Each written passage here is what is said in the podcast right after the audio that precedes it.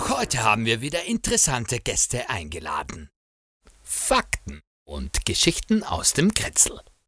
So, herzlich willkommen bei einer neuen Folge von Kretzel Talk. Wir sind wieder im 24-7 Musikstudio vom Alex Meixner und heute habe ich einen speziellen Gast, der normalerweise am anderen äh, Ende des Tisches sitzt, nämlich auf der Mikrofonseite. Aber heute zu Gast ist Leo K., seines Zeichen Musiker und Schriftsteller. Herzlich willkommen. Hallo, Servus. Hallo Leo. Leo, äh, wir haben ja mehrere Anlässe, warum wir uns heute treffen.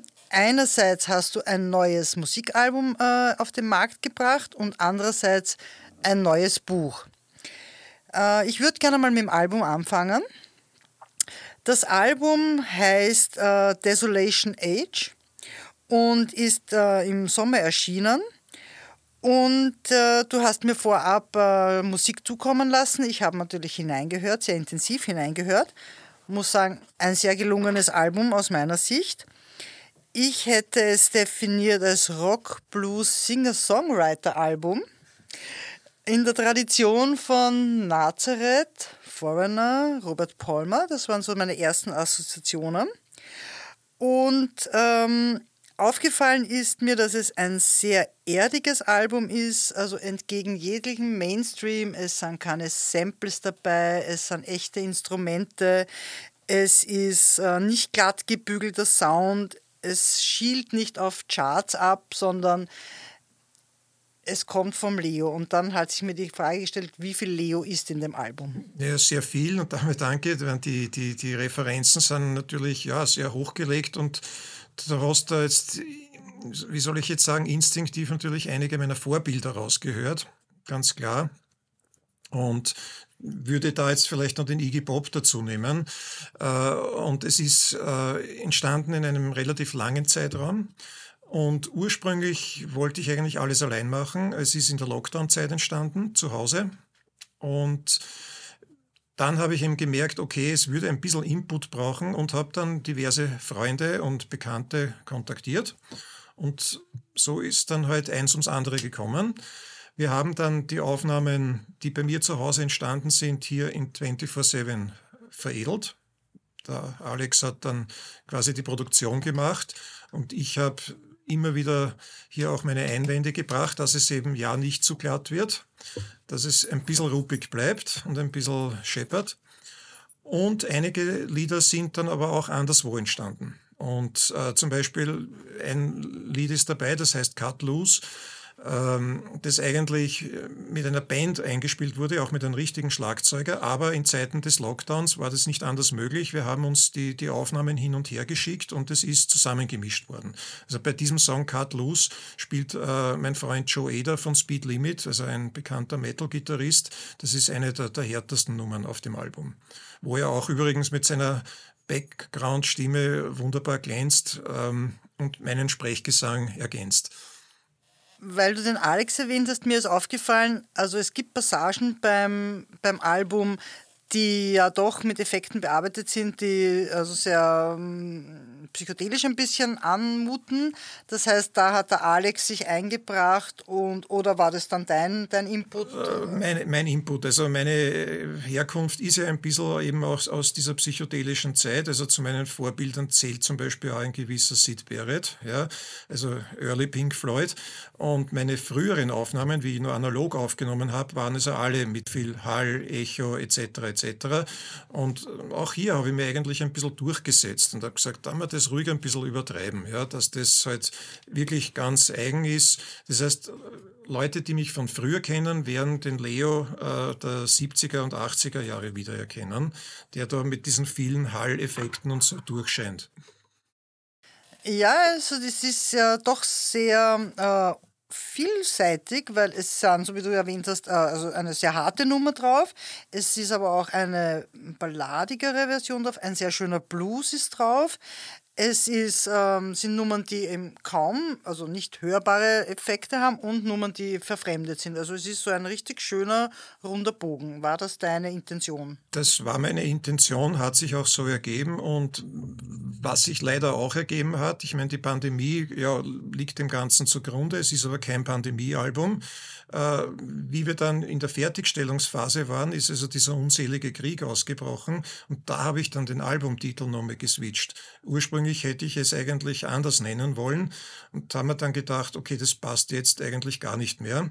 Und äh, nur so nebenbei, ich, hänge das nicht an die große Glocke. Das ist auch bei meinem äh, Label TuneCore gar nicht möglich, dass du irgendeinen Sticker oder was drauf gibst. Ja, aber äh, es war für mich dann völlig klar, dass so ich etwas verdiene damit, ja, dass alles natürlich für äh, Ukraine-Opfer gespendet wird. Das ist beeindruckend und passt ein bisschen auch zu dem Lebensgefühl, das hier transportiert wird bei der CD äh, oder bei dem Album. Ähm, es ist ja einerseits dieses Lebensgefühl der 70er, also dieses rebellische, dieser Aufbruch, äh, auch ähm, Freiheitsgefühl, auch die eine oder andere Substanz, legal oder illegal, aber auch ähm, eben das äh, Stellen gegen Systeme und kritische Stellungnahme. Also das war auch dein, dein Wunsch oder das ist dein, dein Inhalt eigentlich, dein Lebensinhalt, oder? Also der, es gibt da einen Song, der heißt Breaking Every Rule und der trifft das eigentlich auf den Punkt.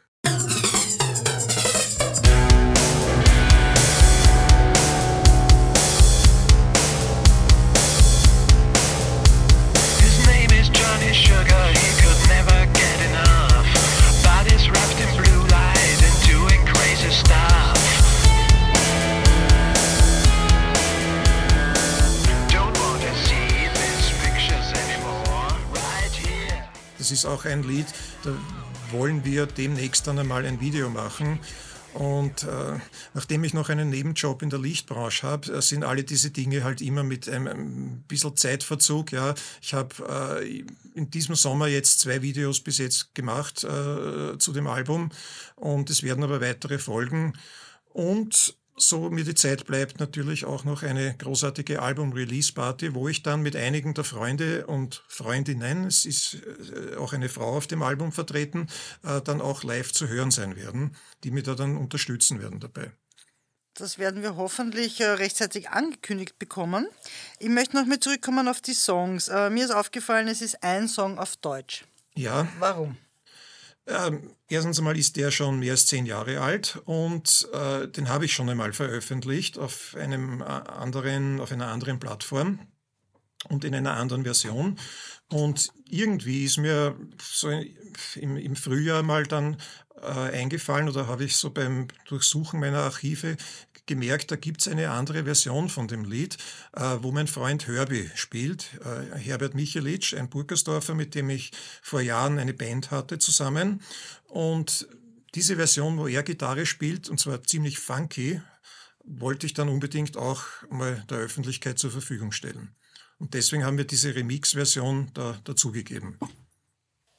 Jetzt möchte ich gern noch äh, für alle ganz Insider aufs Equipment zu sprechen kommen. Es interessiert uns sicher ganz brennend, welche Gitarren spielst du? Also ich spiele eine Fender Squire, also äh, sprich einen japanischen Nachbau von Fender. Es ist äh, eine Sunburst vom Design her.